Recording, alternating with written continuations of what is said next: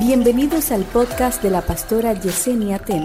A continuación, una palabra de salvación, restauración y vida de Dios. vida de Dios. Samuel le dice a Saúl, mira, eh, el Señor te ha elegido como rey y te tengo que ungir. Esto está tremendo. Lo unge como rey. Lo unge y le dice, Dios te ha escogido como rey de su pueblo. ¿De dónde? Le dice, tú fuiste escogido como rey, pero no de un pueblo tuyo. El pueblo no es tuyo, el pueblo, el pueblo es de Dios. Déjame aclararte algo. Tú eres el jefe porque tú eres el dueño, según tú. Pero tú estás muy equivocado. Porque el verdadero dueño no eres tú. Tú eres el mayordomo de lo que Dios te permitió edificar. Entonces el Señor dice, tú me reconoces como el dueño de lo que yo te di. Me reconoces como el dueño de tu casa. Me pusiste en el centro de tu familia. Me preguntaste que no me agrada en tu casa. Hablaste conmigo y me dijiste que no te gusta aquí para yo sacarlo. Si me pone en el centro, voy a sacar la basura de tu casa. Si me pone en el centro, le voy a cambiar el corazón a la gente de tu casa.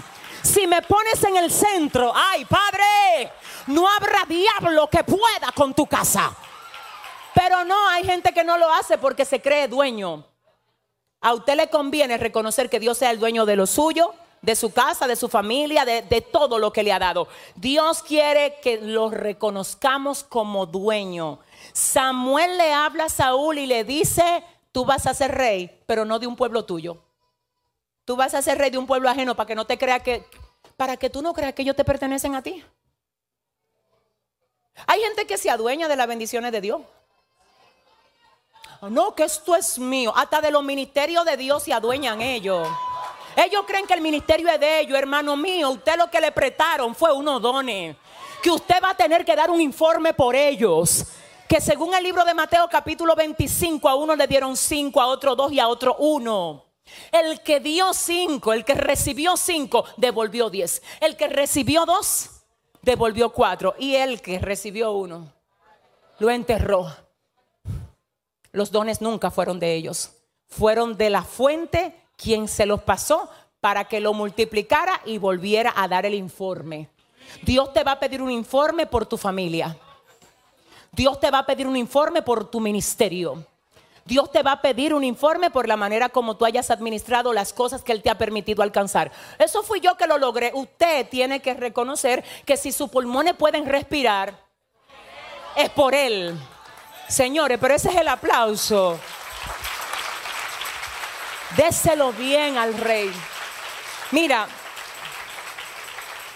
el otro día yo me gocé mucho con alguien de aquí que me contó un testimonio. Ella testifica que Dios le dio su apartamento.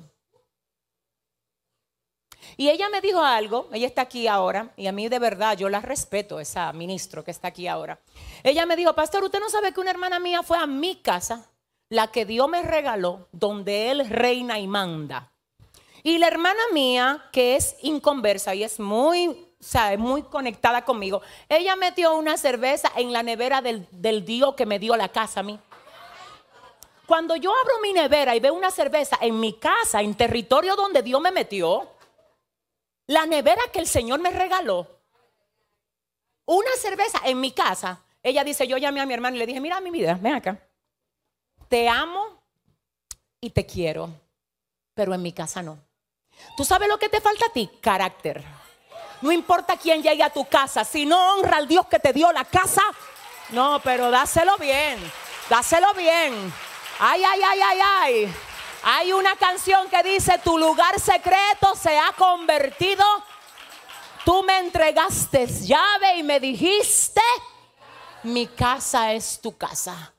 Dice el Señor, califica tu casa. Y si yo me meto a tu casa a barrer, ¿qué voy a encontrar? Si yo abro la gaveta de tu gavetero, ¿qué voy a encontrar? Se fue, la, déjame moverme para acá.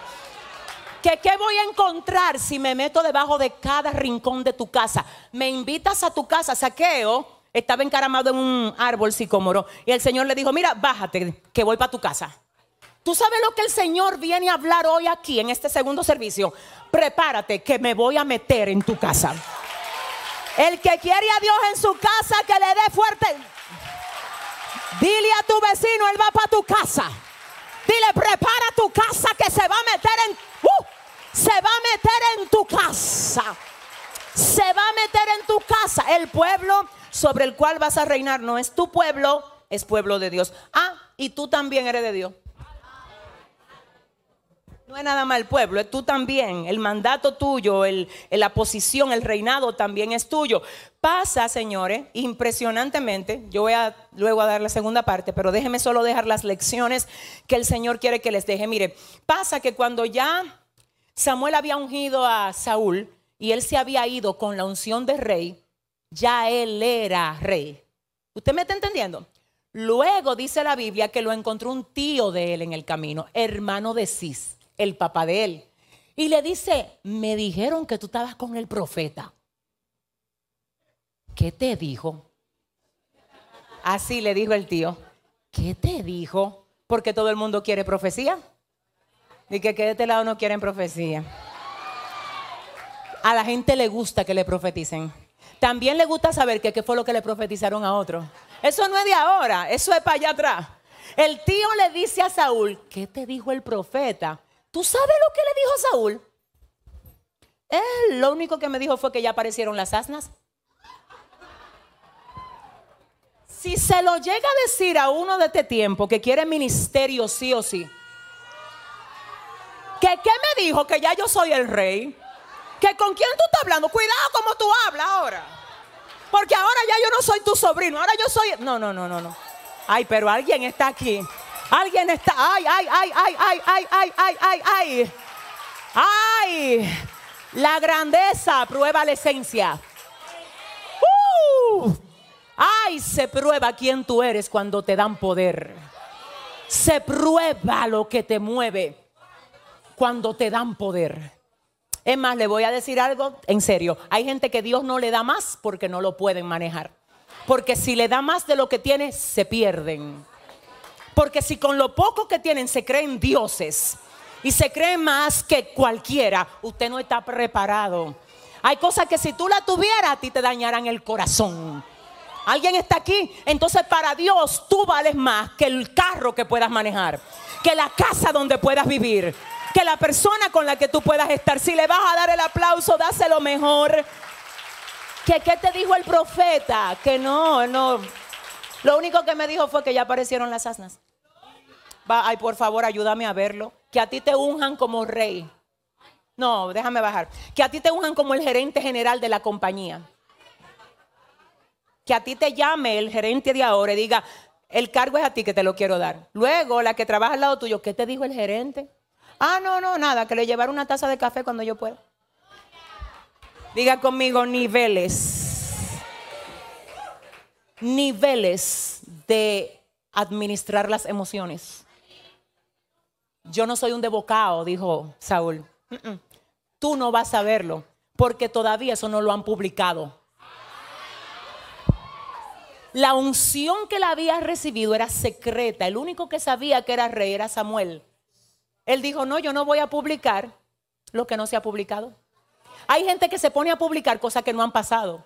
Y después no pasan y usted pasa su gran vergüenza. No diga que usted nunca le ha pasado una vergüenza. No, dígale al que te queda al lado, eso no fue a mí, yo no sé si fue a ti, dile, no sé. Hay gente que no espera los tiempos, se pone a anunciar todo. Señores, miren, todo no se anuncia. Aprenda a tener una vida privada. Mientras más la gente sabe de ti, más poder tiene sobre ti. Usted sabe que hay gente que son demasiado emocionados. Todavía no han comprado el carro. Lo próximo que viene, no tiene ni el préstamo, prepárense. ¿Quién? Nadie tiene que prepararse para eso. Hermano, compre eso y manéjalo y ya. Diga a tu vecino, suelta el drama, porque nadie, no, dígale, porque hay que hacerle un, eh, un anuncio por él. Pero ¿y qué? Dile a tu vecino, ¿y qué es esto? Todo lo anuncian por adelantado. No le han dicho bien que lo van a ascender. Simplemente le dijeron, tú estás haciendo un buen trabajo. Ahora que se está moviendo algo. ¿Qué es lo que se está moviendo? ¿Qué es lo que se está moviendo? A ti lo único que te dijeron fue que tú estás haciendo un buen trabajo. Señores, que hay gente, miren señores, esa capacidad no todo el mundo la tiene.